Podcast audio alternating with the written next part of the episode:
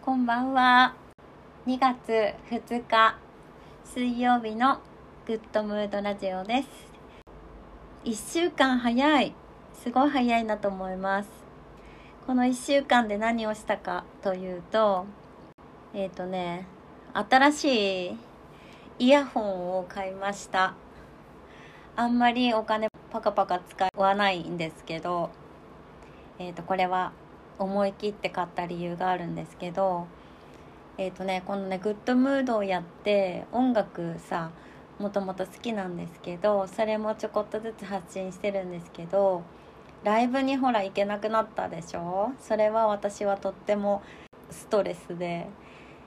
イヤホンとか今まであんまりこう歩いてる時には音がない方が好きだったので音楽聴くタイプじゃなかったんです考え事したいから。だけどそういえばライブにも我慢してるし音楽またこうやって発信してるから時間上手に使って聴きたいなって思った時にイヤホンぐらいいいの使おうかなって思って全然こだわりなかったんですけどたまたまそういう時にねタイミングよく見つけるんですね。えーと、凛としてしぐれのあのピエール中野さん監修の「ピアフォン」っていうイヤホンを買いました。めっちゃすごい。あのイヤホンこだわってる方本当はヘッドホンがいいんだけどね。ヘッドホンつけてさ私が外歩いてたらちょっと面白すぎるでしょ。っていうのもあってあのまずはイヤホンからっていうことでヘッドホンはお家でねなんかいいのそのうち絶対使いたいなって思うんですけどピアフォンっていうので買いました。いろいろバージョンがあって今新しいのは5なんですけど5だとねあのねもちろんワイヤレスなんですけど私耳が小さくて落とす自信があるので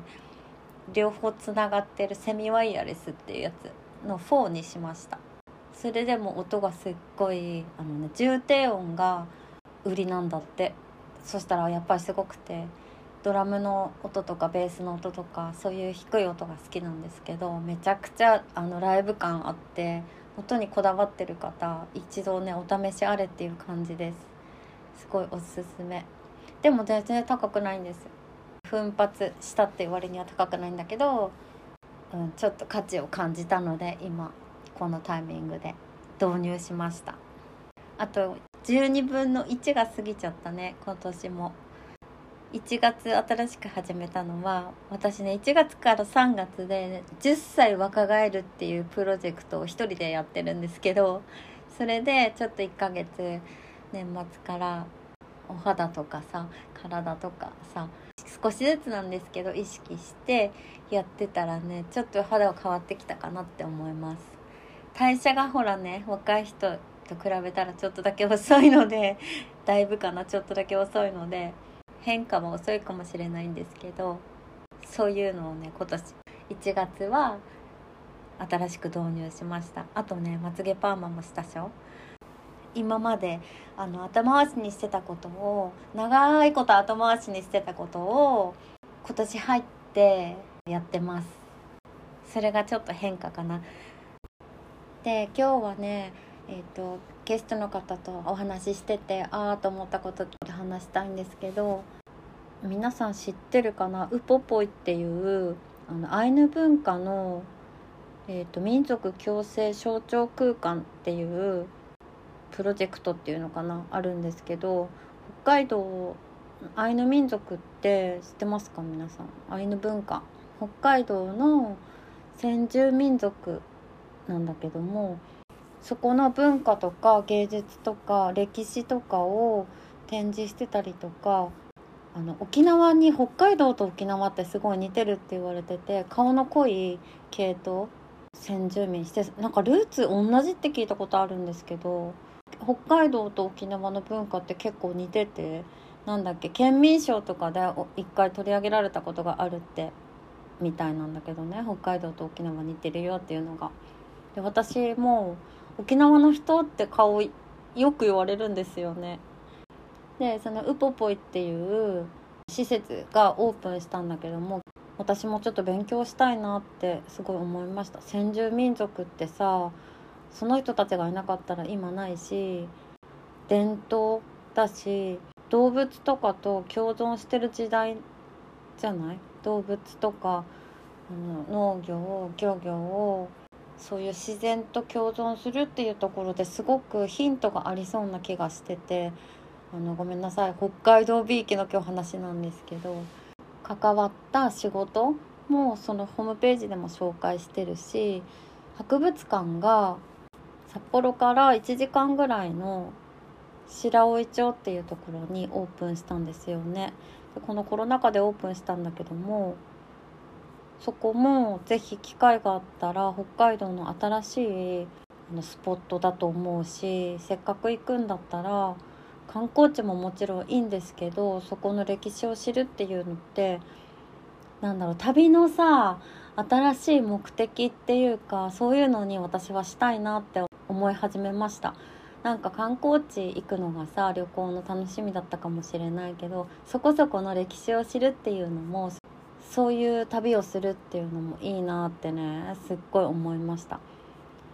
私根室っていうところの出身なんだけど北方領土のあのニホロっていう博物館もあるんだけどね。そういうところも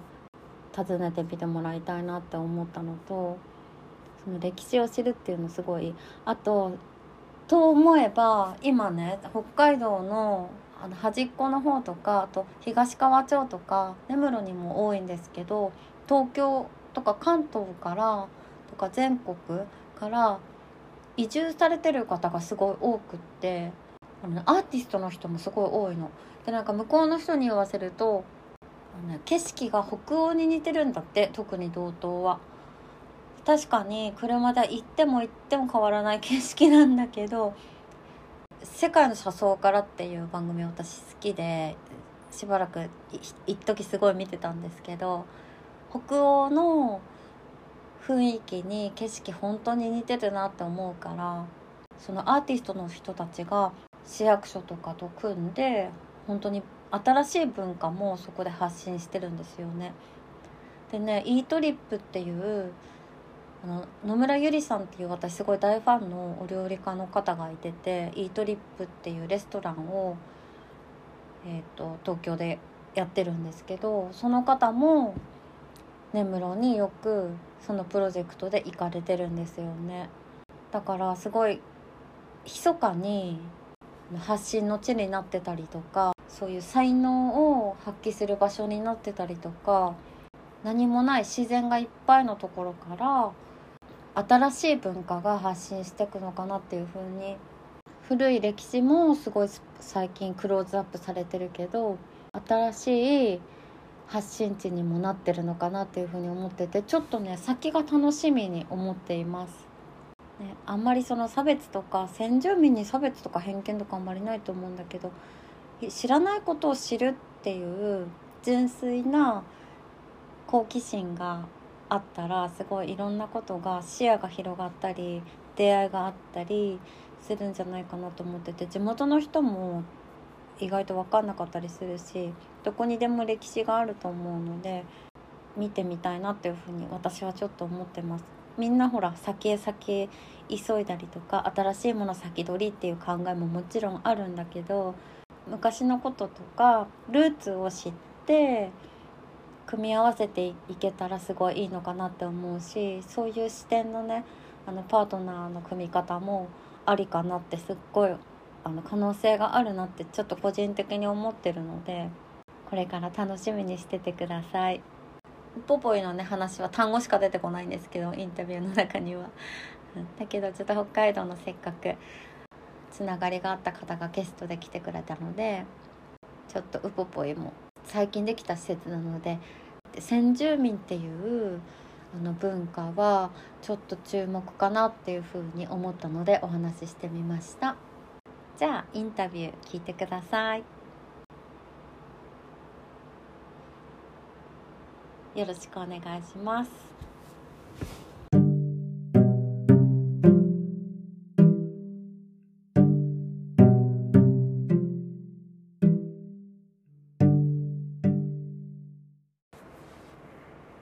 今日のゲストの方のご紹介なんですけど、えーと、私もともと札幌にいててその時に、えーと、仕事でつながっていた方なんですけどしばらく連絡取ってなくって気がつけば絵本作家になっていました でご夫婦で、えーと、お世話になっていたんですけど一緒にね仕事でね韓国旅行に行った連れてってもらったことがあって会社に。である程度頑張った人なんか結果出した人がいけるよっていうやつに、えーと、そこの八木お犬さんの正体の中の人のご夫婦と同じメンバーになって行った思い出があります。でそれからもうすごい10年ぐらい以上かな経ってると思うんですけどあの変わらなくってびっくりしたんですけど新しい、えーと、お仕事をされていて今回すごいタイミングがあってご縁があって紹介できることになりました。あのもともと表現するの得意だったのかなと思ったらそうではなかったみたいでたくさんの人にお伝えするよりも一人一人あの対面でお話聞いたり親身になってカウンセリングみたいなこともできる方なのでなんだろうね個人的にでその韓国の思い出はねすごい夜同じホテルだったんですけど夜にみんなで抜け出してあの韓国の夜の街あの夜市か夜市に行ってすっごい遊んだ覚えがあります。そんな、えーと、八木お犬さんに今日登場してもらいます。ではお楽しみください。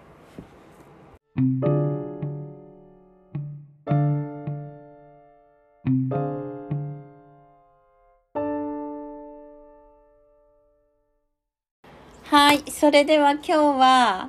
八木お犬さんはいゲストの方にインタビューの日です。よろしくお願いします。はい。じゃあ、八木尾さん、よろしくお願いします。よろしくお願いします。実は北海道です。はい、北海道です。ね、今日遠隔でインタビューしてます。はい。えっ、とね、絵本作家さんですね。綺麗な絵本作家さんです。はい。えっ、と、まずどういう絵本を出してるかっていうお話も聞きたいんですけど、はい、えっと、はい、八木さんは中身、はい、コンセプトとか中身の方を担当してるんでしょ、うそう原作者ですね。原作者なんですね、絵の方は他にいる、いらっしゃるんですね。はい、うん、頼んでます、あなるほど、でもその絵の方ともコミュニケーション取ってやってるってことですよね。そうなんですよ、うん、やっぱりね信頼関係ないと一緒にお仕事できないですもんね。うん。ね、で今は、あの一つの作品に対して、うん、あの絵師さんを毎回変えてるんですよ。あなるほど。はいこれも意図があってやってることなんだけどえー、っとそれはですね、うん、あえて、プロに行ってないけど絵を描くのが普段好きでやってますよっていう人がいた時にね、あのそういう人たちが私の作品を通して絵をその人が発表できる自分の絵として発表できるっていうのが、うん、なんか世に出してあげられるきっかけにもなるんじゃないかなっていうふうに思って、なので、毎回違う絵師さんに頼むことによっていろんな人たちにそれをチャンスの提供できるのかなって思って、うん、すごい。そうそうそうですね、インスタで発表しているので、うん、あのえっと、英語の英訳をしてくれてる人も毎回変えてやってあそうなの？すごい。じゃあたくさん本当にその分たくさんの人が世に知ってもらえるってことだね。そうそうそうそう、うん、決めないことがね逆にね。うんうん、うんうん、その方がなんか、あのすごい。ベストかなっていうふうに思って、うんうん。うん。はい、で原作者が八木尾さん原作を作ってるのね、はい、え物語とか文章とか物語、伝えたいことを、そう。ヤギオくんっていうね、うん、あのちょっと見た目がヤヤギの顔してる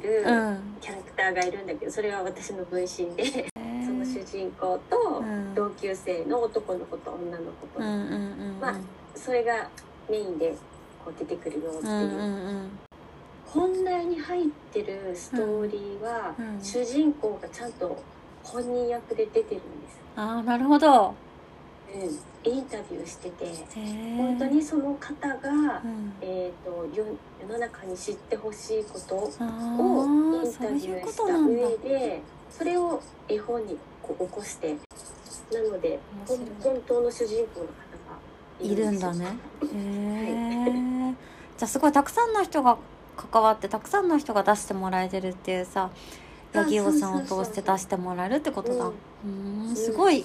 いい活動だね。いいでしょう、うん、いい案だなっていい案だね、自分でも。うん、だから常にこう、うん、募集してるっていうか、うんうんうん、かける人とか訳してくれる人とかところ出してる内容としては、うん、LGBT の方2人にお願いしてインタビューしてそれが絵本になってるんだけど、うん、そういう方もそうだし、うん、こういう病気を持ってるんだけどちょっとこういった部分を知ってもらいたいなっていうのも作品にしていきたいなと思うし、あとはやっぱり私は北海道に住んでて、これは絶対私のあの表現する役割だなと思ってるのが、あの、えっとウポポイの話？ウポポイ。はい。ぜひ、うん、うんうん。やっぱりそれは道民としては やるべき題材だなっていうふうに思ってて、うん、でやっぱりその実際にアイヌね。あのアイヌの方とお話をした時に、うん、私自身はそんなになんか別にあアイヌなんだふんぐらいだけど、うん、でもいろいろ話を聞いていくと、うん、差別されるっていうことが今の現代でもあるっていうのを聞いた時に、うん、あそれはちょっと私しか表現できない内容として、ちょっとねアイヌの方のことを知ってもらってもいいかなって。自分にしか表現できないって思っているところがすごいいい。本当。うんなんか悩んだりもするんだけどえもうすでにやってる人いるんじゃないとか、うん、なんか私なんか全然力不足なんじゃないって思ったりとかする時もあるんだけど、うん、いや絶対私にしか表現できないものあるはずだって、そこを奮い立たせて。いやそこですよね。自信さ持ってやれるかって言ったらさやっぱ自分でね持つしかないし、うん。うん、そこ思い込むこと大事ですよね。ね思い込むの頑張ってる、そうすごい大事と思う。ね。うんと活動を始めたきっかけっていうのは、まあ、徐々にいろんなきっかけが積み重なったのかもしれないけどなんか、うん、あったんですか？機会。特にね、うん、えっ、ー、とインスタで発表したのが2020年だから、まだ2年前なんだけど、うん、えーと、そのタイミングは、うん、あの本当に自分の中からもう溢れ出てきた。表現したくて溢れ出てきたタイミングが、うん、やっぱ2020年10月からインスタでやっていこうっていうふうに思ってやり始めたんだけど、でもそもそものきっかけとしては私生まれ持ってあの難病を持っていてね。うん、あの未だにその治療は今の医学ではちょっと治らない病気だから、えー、うん、その幼い時からその入退院繰り返していた中で、うん、経験したこととか感じたことをなんか大人になった時に表現なんかしたいなっていうふうにずっと思ってて、うんうんうん、それが行き着いたのが絵本っていう形になったんだよね。そうそう。それが、うんと、生きやすさ？どんな人も生きやすいように何かできたらなっていうこと、そうだね。やっぱ特に最近、誹謗中傷のことがすごく大きな問題だなっていうふうに思ったり、あとはやっぱり、うん、DV の問題とか、いろいろこう、うん生きづらい世の中になってるなっていうのを感じた時に、うん、その人一人考えたら、誰しもが幸せになりたいはずだし、うん。そもそもは優しい心を持っているはずなのに、うん、何かちょっと間違ったことがあって、うん、そういうふうに知ってしまうっていう傾向が。今の世の中にはあってっていうのを考えたら、本当はもっと優しい世界が欲しいだろうし、うん、優しくされたいだろうしっていうのがあるんだけど、うん、でもなんかまずは知ってもらうっていう機会を、うん、なんかこう作っていくっていうのは大事かなっていうふうに思ってて。うんなるほど。きっかけはそういう感じ、えコンセプトと,、うんと私これ聞きたかったんですけどえーと、とさっき LGBT の話してくれてたけど、取り上げていきたいとか言ってるその何ジャンルというか、どういう人とかどういうどういうカテゴリーのことをやりたいとかはあるんですか？一応そのマイノリティっていう大きな枠で考えた時に、うん、まあ一番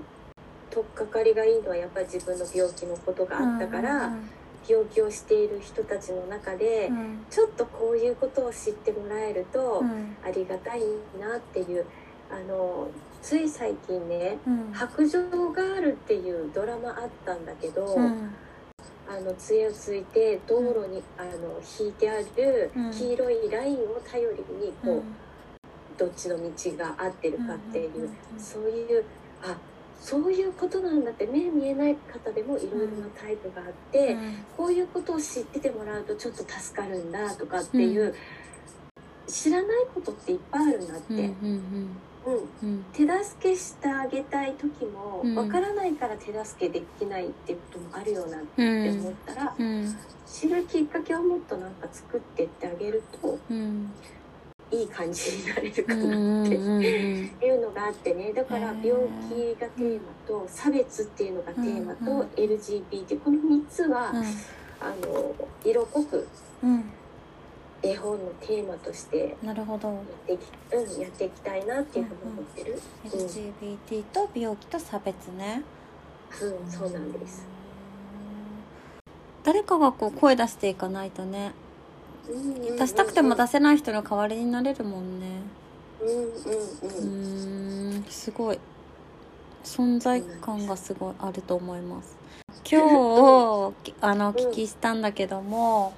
その活動を今はねインスタで、えーと、うん、作品を発表しながら、うん、今年からこの絵本とか作品を発表販売していきたいっていうのと、あと今もうすでに募集してやっているのがトークイベントをされてるんですよね。うん、そうです。うん、それは全国どこでも行きますということでした。その差別とか生きやすいようにその方たちが生きやすいようにインタビューしたり八行さんがこう経験から思ってることを講演したりしてくださるそうです。はい、うんうん。なんとね全国に行ってくれるんだよね。ね行きたいですね、うん、どこでも行きますね、なんかあの、うん、コロナっていうこともあったから、うん、あのそんなに回数はこなせてないんだけれども、うん、あのヤギ用犬の、と、絵本の原画展、トークイベント、うん、トークイベントはまたその絵本とはまた別で、うん、絵本発表する前からちょっとトークイベントはやってたんだけど、えー、幸せの作り方っていうちょっとしたこと考え方で幸せは作れるんだよっていうトークイベントをやってた。それが、うん、あの10人とかねそういう中でこうお話しする機会があったりとかあと,、えっ、ー、とカウンセリングみたいな感じで1対1でやったりとか Zoom でもやったりとかもあったんだけど、うん、で絵本を出すことになったから、うん、まあテーマ的には同じような内容なので、原画展をやりながら今日一日だけはトークイベントしますよとかっていうのを道内でずっと何か所かでやらせてもらったけど、うん、できたら、北海道出て できたらいいなとやりましょう。なるほど。じゃあそういう小さい規模で集まっておしゃべりもできるしそういう方がいいなっていう方にはどっちにもいいね。ぴったりですね。うんうんうん、大人数じゃない方が得意かもしれない。うん、あなるほどですね。うん、ぜひ、うん、ぜひ呼んでください。ぜひ呼んでください。そうだよね、うん、話聞いてもらいたいとかさなんだろう、うんうん、居場所みたいなところもね、うんうん。うん、それがこう同じ同士だけじゃなくてさそうじゃない人がさ味方してくれるってすごく心強いと思うしね。うんうん。うんうんなんかカフェでやるのが一番なんかこう原画展も出せて、うん、トークもしやすかったりちょっと飲み物飲みながらとかっていう方がなんかこうラフな感じで、うん、あの聞く側もいいかなっていうふうに思って今までやってたんだけど、うんうんうん、でもあのそういうのだけじゃなくって本当はね、授業の一環とか。小学校中学校高校とかの授業の一環で取り上げてくれないかなっていうのがあったりとかあと病院とか施設のちょっとした広場とかでもできたらいいなとも思って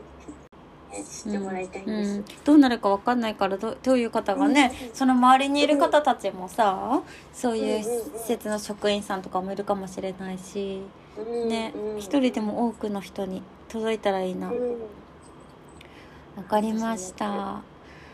い、えー、じゃあこれからやりたいこと絵本はどうやって広げたいとか、あと、学校とかね施設とかで、あのトークイベントとか、触れ合ったりとかしたいって聞いたけどあとはもう同意ビジョン？とかは最終的に何をしたいとかありますか？えー、っとですね、うん、その絵本だけじゃなくて、うん、えー、っとその思っている感情みたいなものを造形物作ってみたりとか、うん、抽象画とかも今描いてるので、そういう方向にもちょっとやりやっていきたいなっていうこととあ、ね,、とは、一番大きなビジョンはですね。はい何ですか？映画を作ることです。最終的には世界に出たいわけですよ、うん、なんか自分をこう、うん、なんていうの有名人にさせたいっていうことじゃなくて、うん、あの私のその伝えたいことが世界中で共通していることだと思ってるの、うんうん、から、一アジア人が ねその人が声を上げてこういう表現できますよっていうのをちょっとやってみたいなっていうのはある、うん、自分の中で6年後に出したいなっていうもう目標を立ててて。さすがですね。じゃあそんな感じでもう、うん、うん、言い残したこと、うん、なんだろう？鏡文字の話？鏡文字の話しよう。えっと、そしてね、八木尾さんは、もう一つ特技があって、あの、原作者ので今回はメインで出てもらってるんですけど、個人的に特技があるんですよね。あの鏡文字を書くことができまして。鏡文字じゃないよ。鏡文字だよ。文字。文字ね。そう文字ね、うん。うんそれを YouTube にアップしてます、うん、YouTube でアップしてますよ。鏡文字って何って思うでしょ？見てみてください。面白いから。はい。TikTok も始めた。あうっすマジで。TikTok もやってます YouTube のチャンネル名はえっ、ー、と八木尾犬さん。YAGIO スペース INU 犬さんね。そう。全部小文字小文字です。見てみてください、うん、でこのインスタの八木尾犬さんの絵の方は、アカウントは私後でテキストに出すんですけど。八木尾3737って出てくる。あそっか。YAGIO3737 ね。はいアカウント名です。はい、そこからあれ飛べますね。ホームページね。はいホームページも飛べます。あのブログもやってるので、うん、そちらも見ていただけたらなって思うんだけど、うん、あの本当になんかこう私が表現する私にしか表現できないっていうことを、うん、今後あの絵本はもちろんのこと、その、うん、まずは知ってもらった上でこうあの今年は書籍化していきたい。あ、うん、それは考えてるので、うん、書籍化していって、ね、その中でこう、うん、いろんな人と私も出会っていきたいなと思うから、うん、出会ってた中で私もいろいろ学ぶこともたくさん増えていくと思うから。となんかこうメディアにどんどん出てって精力的にやっていきたいなっていうのは思ってます。わかりました。ありがとうございます。わかりました。じゃあちょっと最後おまけの質問していい？八木尾さん、すごい後で写真あげるんですけど、はい、お綺麗な方なんですけど、何か秘訣はありますか？お綺麗でいる秘訣。えー、あのー、ですね、うん、えー、っと、うん、よあの私がいつも言っている話は、うん、まず一つは年齢を受け止める受け止めるだけど、年齢を気にしない、まずここは大事だと思って。うんうん受け止める。だけど気にしない、気にしない、うん、そんなにだって生きてる以上はしょうがないんだから、うん。うん、今を楽しむ年齢というより、うんうん、っていうところ、うん、あとは秘密の秘密のねそう。そうですよ。秘密の化粧品。興味ある方 DM ください。してください。直接でいいんで。教えてって。教えてって DM してください。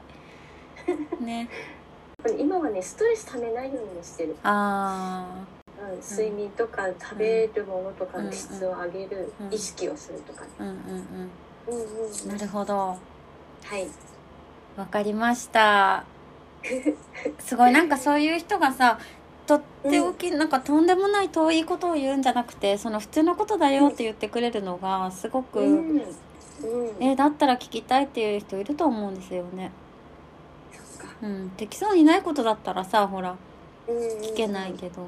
うん、うん、できそうにないこと私もできないの。あそうね。わかりました。ありがとうございました、ありがとうございました。じゃあちょっとこれを機に聞いてくださる方とか、あと周りにいる方とか何かのきっかけで出会ったらね直接でもいいので連絡コンタクト取ってみてください。あ嬉しいですねよろしくお願いします。よろしくお願いします。はい。ではありがとうございました。またちょっとこちらの方からも連絡します。はい。はい。はい、ありがとうございました。は